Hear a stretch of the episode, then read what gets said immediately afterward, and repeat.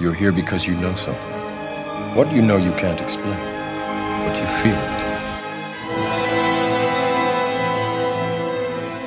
I could see your lips move. And the truth shall set you free! So, herzlich willkommen zu einer neuen Folge von Cap vs. App, der ersten Folge 2019 und der ersten Folge der neuen Staffel. Äh, ja, ich freue mich auf die neue Staffel und auch auf das Gespräch zumindest. Äh, auch wenn der Film selbst nicht so erfreuenswert war. Also ich bin auch mit sehr viel Elan reingestartet eigentlich. Dann kommt das Ding. Mowgli, The Legend of the Jungle von 2018. Äh, nicht verwechseln mit The Jungle Book von 2016, dem Disney Remake. Das ist ein Film von Warner Brothers, der exklusiv bei Netflix distribuiert wurde. Wir dürfen nicht mit alten Traditionen brechen, nur weil wir eine neue Staffel machen. Äh, was trinkst du denn Schönes? Ich habe wirklich einen Cappuccino jetzt geholt. Ich bin ja Ah. viel unterwegs gewesen heute Morgen und schon seit paar Stündchen wach. Deswegen konnte ich mir dann im Café wirklich einen Cappuccino bestellen. Manche Sachen ändern sich nie, ne? Irgendwie. Du bist irgendwie immer Stunden vorher wach, obwohl bei dir ja dann erst 10 ist, aber. Ja. Naja. Ich trinke einen wunderbaren, naturigen Wein, einen Veltliner, also auch aus Österreich, von Matthias Warnung. Unfiltriert, ungeschönt. Das ist die perfekte Überleitung zu diesem Film, weil dieser Film ist auch so gar nicht geschönt. Der ist richtig kacke, um mal das Kind beim Namen zu nennen, von Anfang an. Ja, einfach ein Äh, müssen wir erklären, worum es geht? Oder hat jeder Mensch auf der Welt schon mal Jungle Book geguckt? Also ähm, den Disney-Klassiker. Ja, ich denke, das hat jeder schon mal gesehen. Dabei muss aber gesagt werden, dass sie versucht haben, zumindest bei diesem Film, sich mehr auf den Roman von Rudyard Kipling oder auf die Geschichten von Rudyard Kipling zu berufen, weil die auch etwas gewaltsamer sind als eben die die Disney-Verfilmung aus welches Jahr aus welchem Jahr kommt eigentlich äh, der Zeichentrickfilm? 1967. 67. Oh. Aber worauf ich eigentlich hinaus wollte, ist, dass ich es eben gut finde, dass Disney diese Geschichten nicht an sich reißen konnte, dass das praktisch frei verfügbar ist. Da kann jeder mitmachen, was er möchte, weil die Geschichten eben so alt sind und weil sie nicht das alleinige Recht darauf haben. Also theoretisch gesehen hast du total recht. Wenn man sagt, wir demokratisieren das und solange jemand eine gute Idee hat und einfach auch dann wieder eine Adaption von so einem Stoff macht, dann ist das gut. Nur wir haben hier Mowgli. Ist das diesem Film gelungen?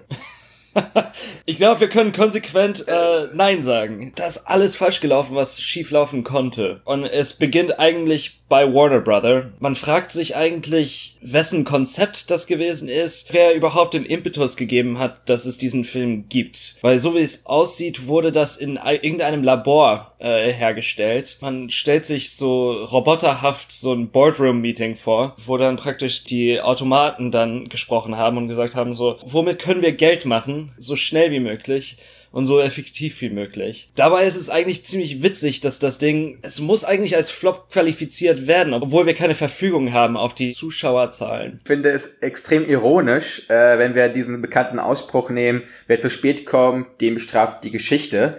Das machen wir hier andersrum. Wer zu spät kommt, dem bestraft das Boxoffice. Weil, wenn zwei Jahre davor ein Film rauskommt, The Jungle Book von Disney, der fast eine Milliarde eingespielt hat weltweit. Eine Milliarde. Ich kann es gar nicht stark genug aussprechen. Und dann kommst du zwei Jahre später. Puh. Vor allem, wenn dann noch Disney ja gesagt hat, sie möchten daraus so ein richtig großes Franchise jetzt machen mit äh, noch paar Secrets. Das heißt, du gehst total so ins Fahrwasser rein, aber zu, zu spät. Einfach zu spät. Und dann vielleicht zu sagen, ja, wir gehen zu den Leuten, die, die mit ihren Zahlen nie um sich werfen. Das war vielleicht auch ein bisschen diese letzte Rettung für Warner, zu sagen, wir lassen uns nicht komplett abwatschen am Boxoffice, sondern wir geben das diesem shady Unternehmen, was aber auf der ganzen Welt Filme oder Serien halt äh, äh, vertreibt und haben dann die ganze Kacke von, von unseren Schuhen weggebracht und mussten uns nicht bloßstellen. Es ist bitter gelaufen für, für die, aber ich frage mich auch, was ist das für ein Zufall, weißt du? Den gleichen Stoff nach über 50 Jahren. Also auf jeden Fall ist das ein Manöver gewesen, Gesicht zu wahren, denke ich. Also du hast schon ganz richtig gesagt, die äh, oder die die Scheiße vom Schuh praktisch äh, entfernen. Die andere Sache, was ich herauslesen konnte, war, dass dieser Film eigentlich im gleichen Jahr rauskommen sollte, also 2016. Und sie haben dann gesehen, dass die Disney-Verfilmung rauskommt und sich äh, dieses Debakel sich angeschaut und äh, haben dann praktisch verschoben, verschoben, verschoben. Der Film wurde 2015 gedreht und kam dann erst drei Jahre später raus. Das heißt schon etwas. Ich habe diese Geschichte, habe ich auch ge gelesen, aber mit einer weiteren Konnotation, dass sie gesagt haben, sie wollen sich mehr Zeit nehmen für Special Effects und für das Motion Capturing. Lass uns bitte über das Motion Capturing reden. Weil dieser Film, das ist ja, das scheint zum ersten so ein totaler USP zu sein. Wir haben Andy Serkis, der Motion Capturing Godfather so gefühlt, der hier außerdem auch Baloo, den Bären, Motion captured. Ja. Das, das soll ja der geile, heiße Scheiß sein. Und das wurde ja auch immer herausgestellt. Nur, wie ist dein Eindruck von dem Motion Capturing in diesem Film? Richtig schlecht. Es ist es bleibt für mich wirklich ein Geheimnis, wie das passieren konnte, dass sie drei Jahre hatten und dass das Motion Capturing einfach so scheiße aussieht. Man muss ja sagen, Circus hat wirklich das Gesicht dafür, er, er kann damit gut umgehen. Ich weiß nicht, ob man das Schauspiel nennen kann noch, aber er macht es, er macht es gut. Das hat man bei Gollum gesehen, das hat man auch bei äh, King Kong, also Peter Jacksons King Kong, nicht dem, den wir letztes Jahr ja, gesprochen ja. haben. Und dann auch bei Planet of the Apes. Er spielt ja auch ja, diesen, ja, den, mhm. den großen, äh, den, Haupt, den, den Hauptaffen. Genau, Hauptaffen. Das, das macht er schon gut, aber dabei sieht Baloo eigentlich aus wie King Kong. Also das ist ein Bär, der aussieht wie ein Gorilla eigentlich. Also es ist nicht mal das Motion Capturing, was, also das Motion, Motion Capturing ist schon schlecht,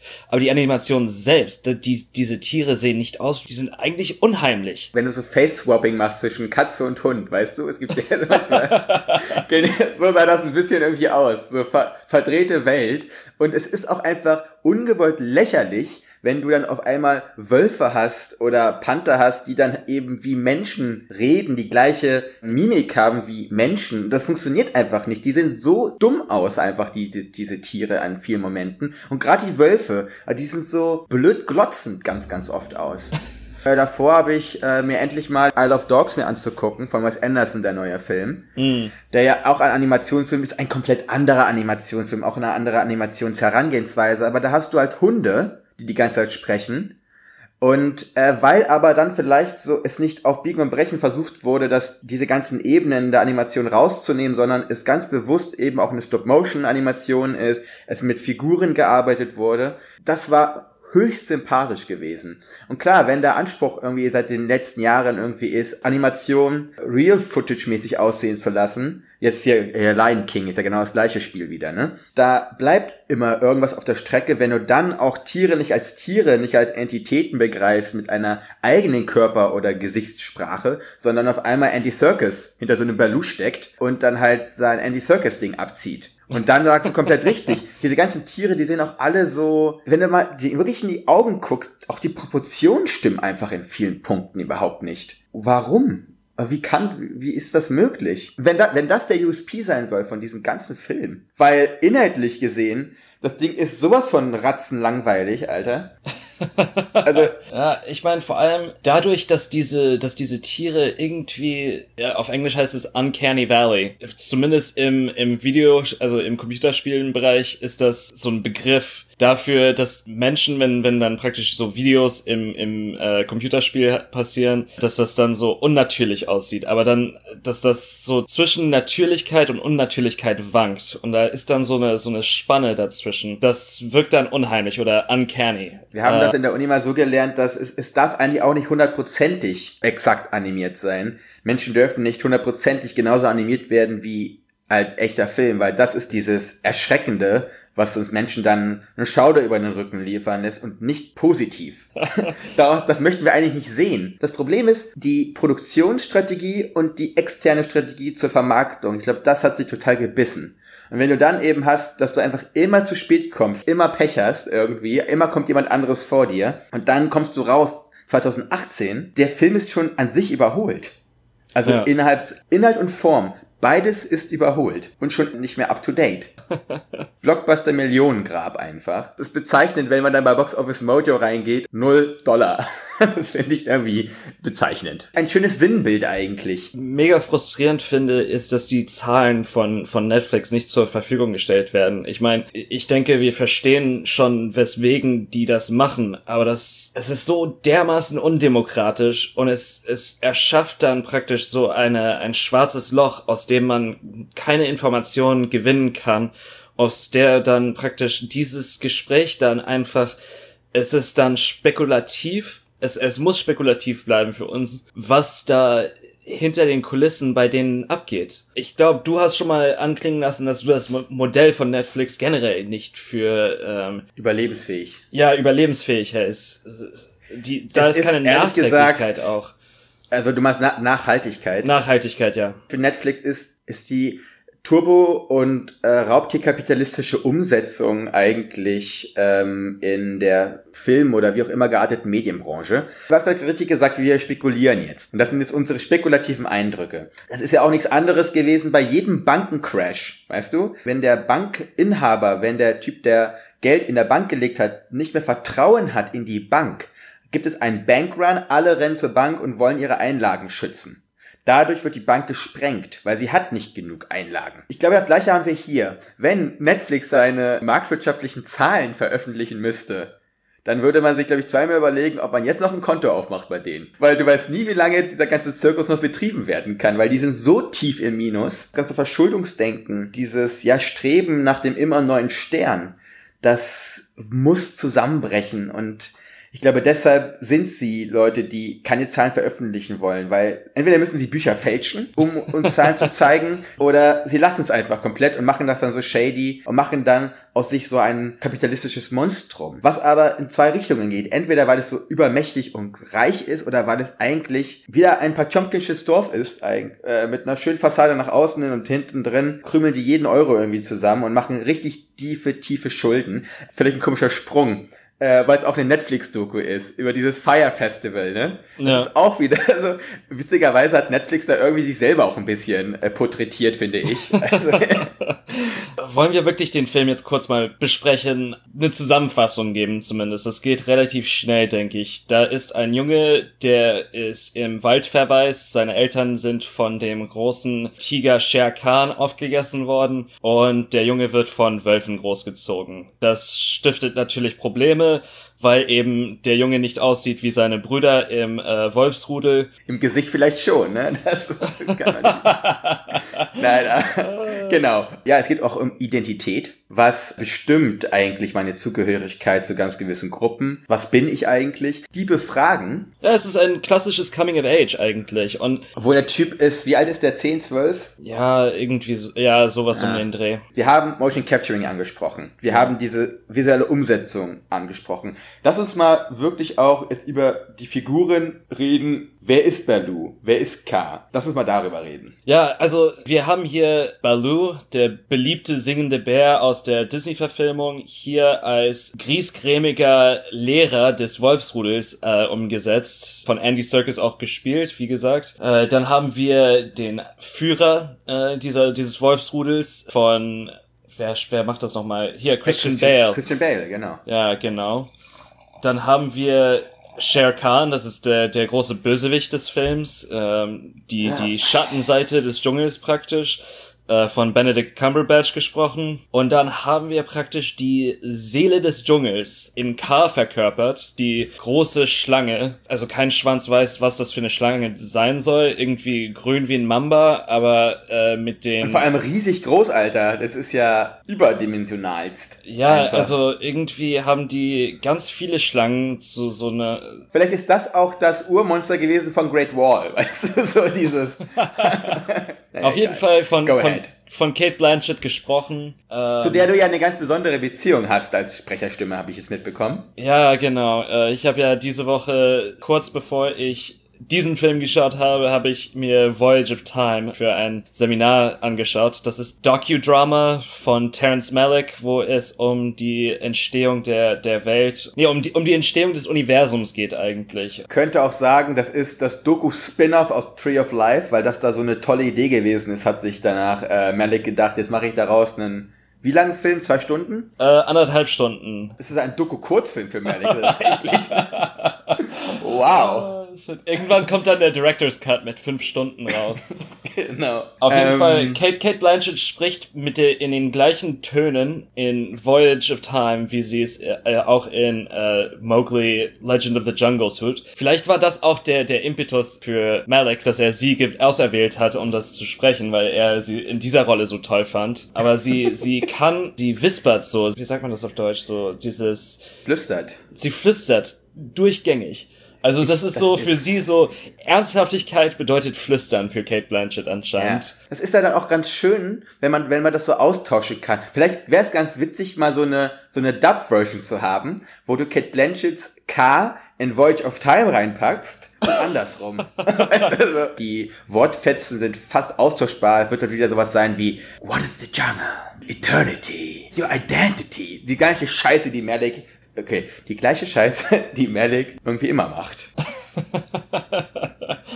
Ja, vor allem, das ist eben auch das Problem mit den Dialogfetzen aus, äh, aus Mowgli. Mowgli, Mowgli heißt der Äh, Film. Ja, genau. Nicht Jungle Book. Das ist totale Konfusion, welcher Film welcher ist, so in der Art. Es ist halt für Leute Disney. Dann kommt halt dieses Ding da irgendwie rein. Heißt halt noch so ähnlich. Oder die haben auch den Namen, haben die auch irgendwie drei, vier Mal geändert irgendwie, ne, im Laufe der Zeit. Das ist so ein Flickenteppich eigentlich, dieser Film. Das ist unnormal. Viel zu viele Hände im, im Topf gehabt einfach. Ist das so eine Blockbuster-Problematik? Weil darüber reden wir irgendwie dauernd bei unseren Blockbustern, dass irgendwie es sieben Autoren gibt, so Fußballmannschaften immer, so, so Football, American Football Teams, da irgendwie äh, Stoffe betreuen. Das ist ja, wa warum? Also ist das wirklich so der Blockbuster von heute, dass da irgendwie so Hundertschaften bei der Konzeption dahinter sitzen und nicht mehr ein Mastermind, äh, der danach eine zündende Idee hat? Was war denn hier der Elevator-Pitch gewesen, frage ich mich ehrlich gesagt auch. Wir machen Mowgli in Dunkel oder was? Das ist doch das Problem, dass es keinen Elevator Pitch gab. Es ist, es musste niemand davon überzeugt werden, sondern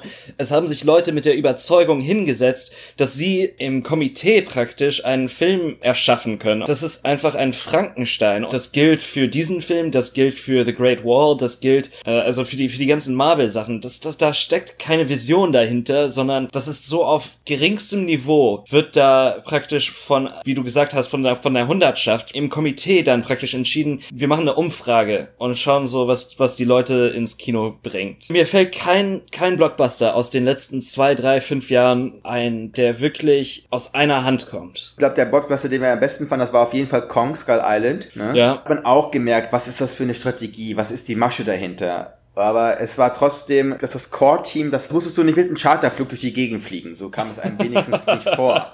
Also, das ist... Da, da brauchst du so so so einen Ocean Liner oder sowas.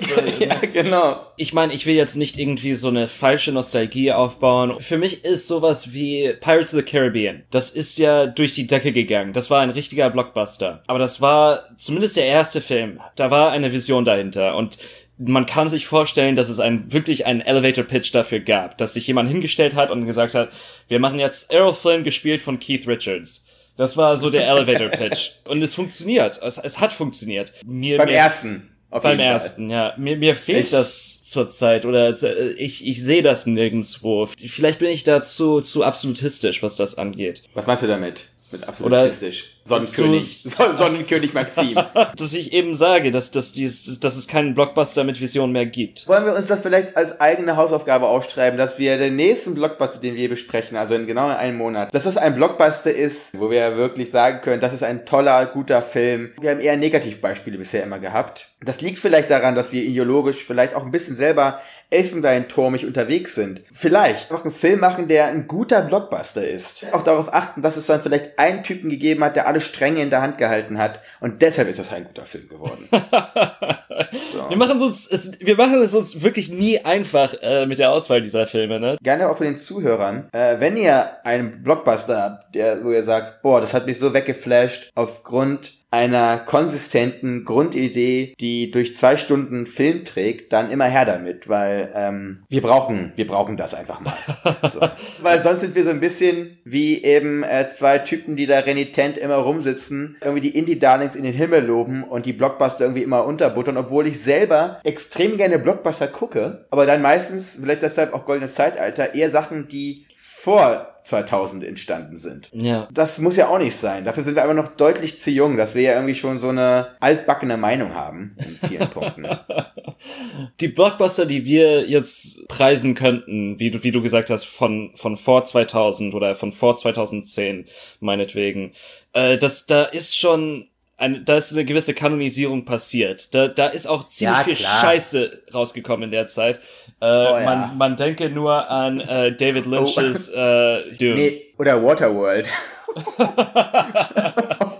ist eigentlich mal, das wäre sogar ein Special wert, so. Beschissene Blockbuster vor 2000, ey, das ist. Aber die haben trotzdem irgendwas. Vielleicht wegen der zeitlichen Distanz, vielleicht wegen der komischen Kostüme, irgendwie, weißt du, also, es ist also einfach so Sachen drin, die dann, die wenigstens sympathisch sind. Weißt ja. du, das sind immer Slot-Machines für Geld gewesen, immer schon. Nur, wo ist diese sympathische kleine Konnotation hin für mich? Die fehlt. Das war's, ne, jetzt so, wir haben so gar nicht über den Film geredet diesmal so eigentlich, ne? Nee, überhaupt nicht. Low Stakes. Es ist, wir haben, wir haben extrem viel über System geredet und deshalb haben wir passenderweise der nächste Film, den wir besprechen, äh, passt da auch wieder ganz gut rein. Weil wir besprechen äh, Roma von Alfonso Cuaron. Tusch. Netflix. Wow. Wie kamen wir eigentlich darauf, zwei Netflix-Filme hintereinander zu besprechen? Gerade wir beiden. Weißt du, so. Aber diesmal, diesmal ist das wirklich von Anfang bis Ende ein, ein Netflix-Film. Das mhm. ist was mhm. anderes jetzt. Und auch von einem Autoren und von einem Regisseur. Und ich freue mich, ich freue mich darauf. Ich glaube, ich bin jetzt total gebrannt, Marc. Ich, ich könnte niemals bei Netflix arbeiten. Ich glaube, die würden nie, also, weil ich einfach so eine harte Meinung habe, aber ich glaube, du bist, bist du, nein, weiß ich nicht. Äh, ich will, ich will ja, wir sind ja auch Drehbuchautoren. Ein Exclusive Deal kriegen wir, glaube ich, nicht. Müssen wir halt bei Sky anklopfen. Ja, mein Gott. Dann nächstes Mal Indie Darling, Roma von Cuaron. Ich freue mich. Bis dann. Ciao.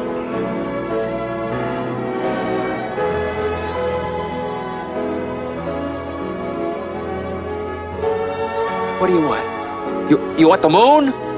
Just say the word and I'll throw a lasso around it and pull it down. Hey, that's a pretty good idea. I'll give you the moon, Barry. Just shut up. You had me at hello. You had me at hello. You should be kissed and often, and by someone who knows how.